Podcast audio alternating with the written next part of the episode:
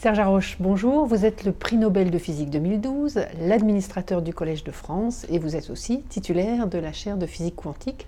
Physique quantique dont Richard Feynman disait que personne ne la comprend vraiment. Est-ce que ça n'était pas une manière de souligner son étrangeté? Certainement. Enfin, c'était de, la part de Feynman, c'était un petit peu une coquetterie parce que s'il y a une personne qui comprenait profondément la physique quantique, c'était bien lui. Mais ce qu'il voulait dire, c'est que c'est une physique qui défie l'intuition.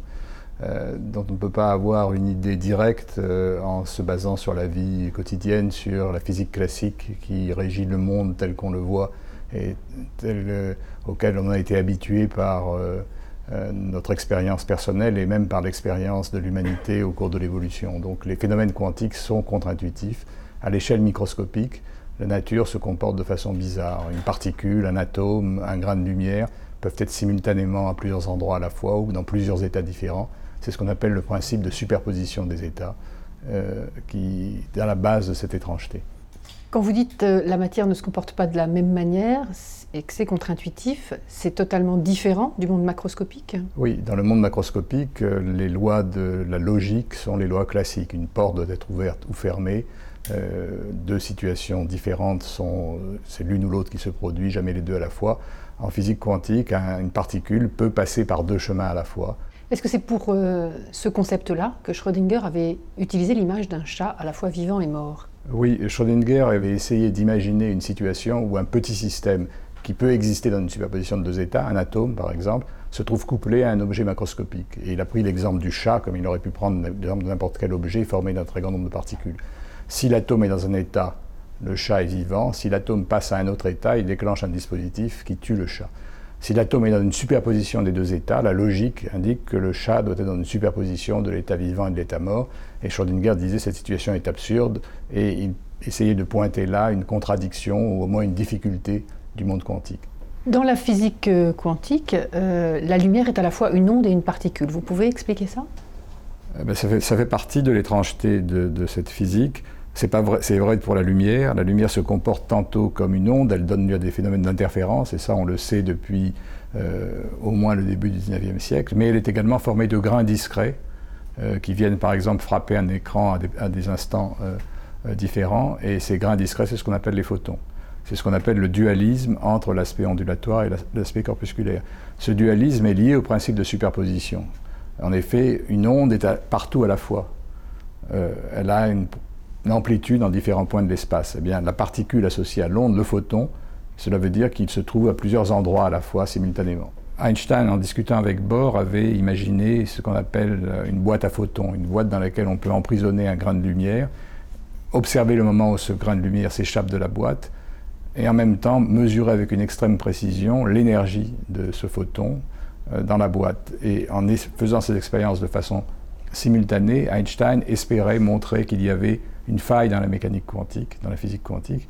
Et les expériences que nous faisons, nous, maintenant, sont des expériences de boîte à photons. Notre boîte n'a rien à voir avec la boîte euh, extrêmement naïve qu'avaient imaginé Bohr et Einstein. Notre boîte à photons, c'est un ensemble de miroirs, c'est deux miroirs qui se font face et entre lesquels les photons rebondissent et on fait traverser euh, euh, des atomes à travers cette boîte et ces atomes emportent de l'information sur les grains de lumière et sur les photons mais cette information est une information qui est emportée de façon extrêmement, euh, je dirais, délicate, puisque les photons ne sont pas détruits dans le processus en question.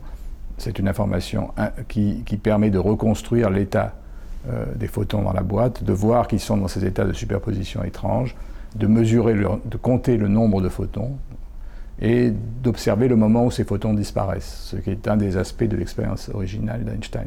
Pour quels travaux précisément avez-vous été euh, récompensé par le Nobel? Le Nobel a récompensé euh, ses travaux sur la manipulation des systèmes quantiques isolés, la capacité qu'on a eue euh, d'isoler donc des systèmes quantiques et de les observer, les manipuler sans les détruire. en général, lorsqu'on observait des systèmes simples, par exemple dans des accélérateurs de particules, on observe comment se comportent des particules après des collisions violentes entre elles eh bien, les particules sont détruites par le processus même d'observation. Lorsque des photons arrivent euh, dans votre œil et sont détectés, c'est l'acte de voir, ces photons sont détruits. Nous, nous avons mis au point donc des méthodes non destructives, douces d'observation des particules. Maintenant que vous avez piégé la lumière, où est le défi suivant? L'un des aspects de la physique quantique, c'est que le simple fait d'observer un phénomène, un système, change l'état du système. L'observation change l'état du système, et c'est vrai dans nos expériences. Les atomes qui traversent la boîte, non seulement nous permettent de savoir dans quel état se trouve le champ dans la boîte, mais également modifient cet état de façon continue. Et donc l'aspect manipulation et observation, sont les deux aspects sont liés entre eux. Et en manipulant et en observant la lumière dans la boîte, on peut la préparer dans des états étranges, dits d'états de superposition, où elle se trouve en deux états à la fois. On peut avoir dans la boîte un champ lumineux dans lequel le champ électrique pointe à la fois dans deux directions opposées. On peut créer une situation dans laquelle il y a à la fois un champ qui a une grande amplitude, de plusieurs photons, et qui à la fois est nul. Donc une superposition de deux états qui classiquement n'ont pas de sens. Ces états-là, ce sont les états qu'on appelle des états chats de Schrödinger, pour reprendre la métaphore dans laquelle Schrödinger avait imaginé qu'un système euh, comme un animal, un chat, soit à la fois dans deux états, vivant et mort. Ces états chats de Schrödinger sont extrêmement fragiles. Ils disparaissent très vite parce que dès qu'un photon s'échappe de notre boîte, l'information qu'emporte le photon détruit la superposition d'états qui se trouve à l'intérieur de la boîte. C'est ce qu'on appelle le phénomène de décohérence. Nous avons étudié ce phénomène et maintenant, puisque vous me posez la question quelle est l'étape suivante, l'étape suivante c'est d'essayer de l'éviter, en tout cas de corriger ces effets pour maintenir le plus longtemps possible ces états bizarres, ces états étranges à l'intérieur de notre boîte. C'est-à-dire pour préserver l'étrangeté quantique de façon continue. La physique quantique, ai-je l'impression, est une, science purement fondamentale. C'est-à-dire que finalement, euh, tous les physiciens qui vous ont précédé, c'était purement une avancée intellectuelle qu'ils poursuivaient. Au départ, c'était une avancée intellectuelle et euh, les recherches, il y a dans ces recherches un aspect effectivement fondamental. Je ne veux pas dire qu'il n'y a pas des, ensuite des, prolongations dans les applications, mais c'est deux démarches qui sont totalement différentes. Vous vous tenez beaucoup à cette liberté euh, de travailler sur ce qu'on veut, de réfléchir finalement sur ce Cette liberté est essentielle. Euh, c'est elle qui donne l'ouverture d'esprit, c'est elle qui permet de poursuivre des projets ambitieux sur la longue durée. Et ce qui manque, je pense, dans le système actuel, c'est euh, suffisamment de confiance et suffisamment de temps. Des laboratoires qui étaient des laboratoires extrêmement féconds, desquels sont sortis des dizaines de prix Nobel, je pense aux Bell Labs aux États-Unis, ont été fermés parce que les actionnaires de la compagnie des télécommunications américaines se sont rendus compte que euh, pour le profit à court terme, ce n'était pas rentable d'entretenir euh, des recherches basées sur la curiosité pure.